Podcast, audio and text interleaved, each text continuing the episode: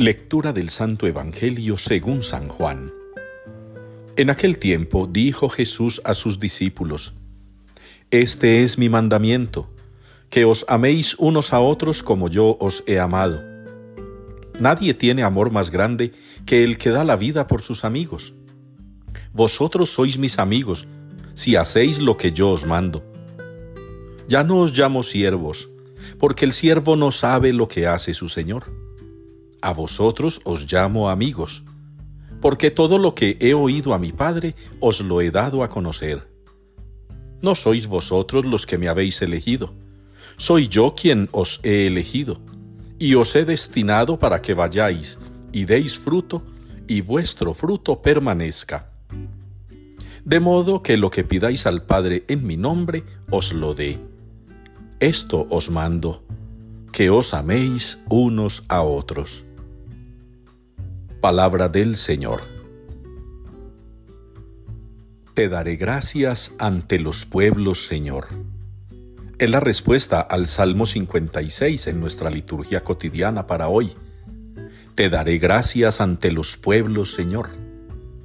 Y le damos gracias al Señor, particularmente meditando en este día, por el camino que Él nos ha trazado, por la senda que Él ha diseñado para nosotros, por esa vía con la cual nos ha ayudado a encontrar la verdadera felicidad, la alegría cierta.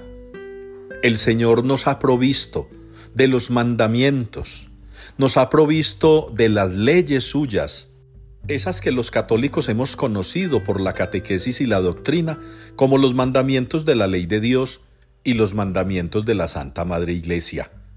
Enseñanzas que a mi modo de ver pareciera que están pasando de moda, porque muy pocas veces escuchamos pastores comprometidos con el Evangelio que se atrevan a hablar de mandamientos en este tiempo. Jonjolean mucho con la misericordia y el amor de Dios, con los ángeles que vienen y van, pero no hablan de mandamientos. Y qué importantes son Miren en las primeras lecturas de estos días en los Hechos de los Apóstoles, cuánta controversia por tradiciones, por mandatos, cuánta controversia por reglas y exigencias judías. Y el Señor ha recogido los mandamientos y los ha resumido en dos. Y allí está en el Evangelio ese contenido. Amar a Dios sobre todas las cosas y al prójimo como a uno mismo. Ámense los unos a los otros como yo los he amado. Qué bueno que comprendiéramos hoy, hermanos, el sentido y el valor que tiene esta palabra para nosotros.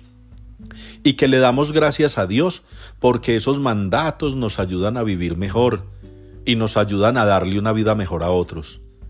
Nadie que cumple los mandamientos del Señor podrá llegar a decir nunca que se sintió frustrado, cansado o aburrido, que la tristeza le embargó el corazón. Jamás quien está lleno de amor a Dios, lleno de amor a Jesucristo, lleno de amor a los hermanos y lleno de amor a sí mismo, tengan la certeza que cumple sin dificultad los mandatos y lleva una vida feliz.